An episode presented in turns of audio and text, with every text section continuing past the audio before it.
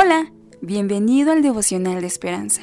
Creemos que en este tiempo Dios traerá inspiración y motivación para tu vida, así que prepárate para un tiempo de intimidad con Dios. 5 de marzo. ¿Quién sabe? En el día del bien goza del bien y en el día de la adversidad considera. Dios hizo tanto lo uno como lo otro.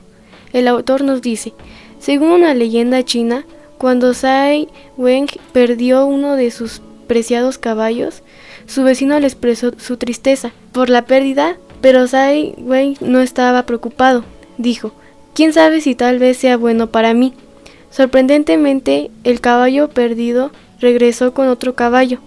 Cuando el vecino lo felicitó, le contestó, ¿quién sabe si tal vez sea malo para mí? Resultó ser que su hijo se fracturó la pierna montando el caballo nuevo.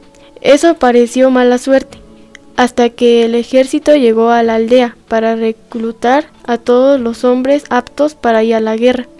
Debido a su lesión, el hijo no fue reclutado, lo que tal vez impidió que muriera. La historia detrás del proverbio chino enseña que una dificultad puede ser una bendición disfrazada y viceversa. Esta sabiduría de antaño tiene un paralelo cercano en Eclesiastes 6:12. ¿Quién sabe cuál es el bien del hombre en la vida? En realidad nadie sabe lo que depara el futuro. Una adversidad podría tener beneficios y la prosperidad quizá traiga efectos negativos. Cada día ofrece nuevas oportunidades, alegrías, luchas y sufrimientos. Como hijos amados de Dios, podemos descansar en su soberanía y confiar en Él. Dios hizo tanto lo uno como lo otro. Nos acompaña en toda situación y promete cuidarnos. Dios, gracias por ser soberano. En el devocional de hoy nos habla que cuando tenemos algún problema Dios lo hace para bien, para tener eh, beneficios en el futuro.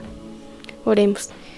Señor, te pido que eh, me ayudes en mis problemas y que me des fe y esperanza.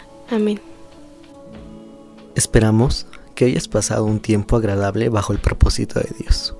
Te invitamos a que puedas compartir este podcast con tus familiares y amigos para que sea de bendición a su vida. Puedes seguirnos en Facebook, Instagram, YouTube y Spotify como Esperanza Tolcayuca. Hasta mañana.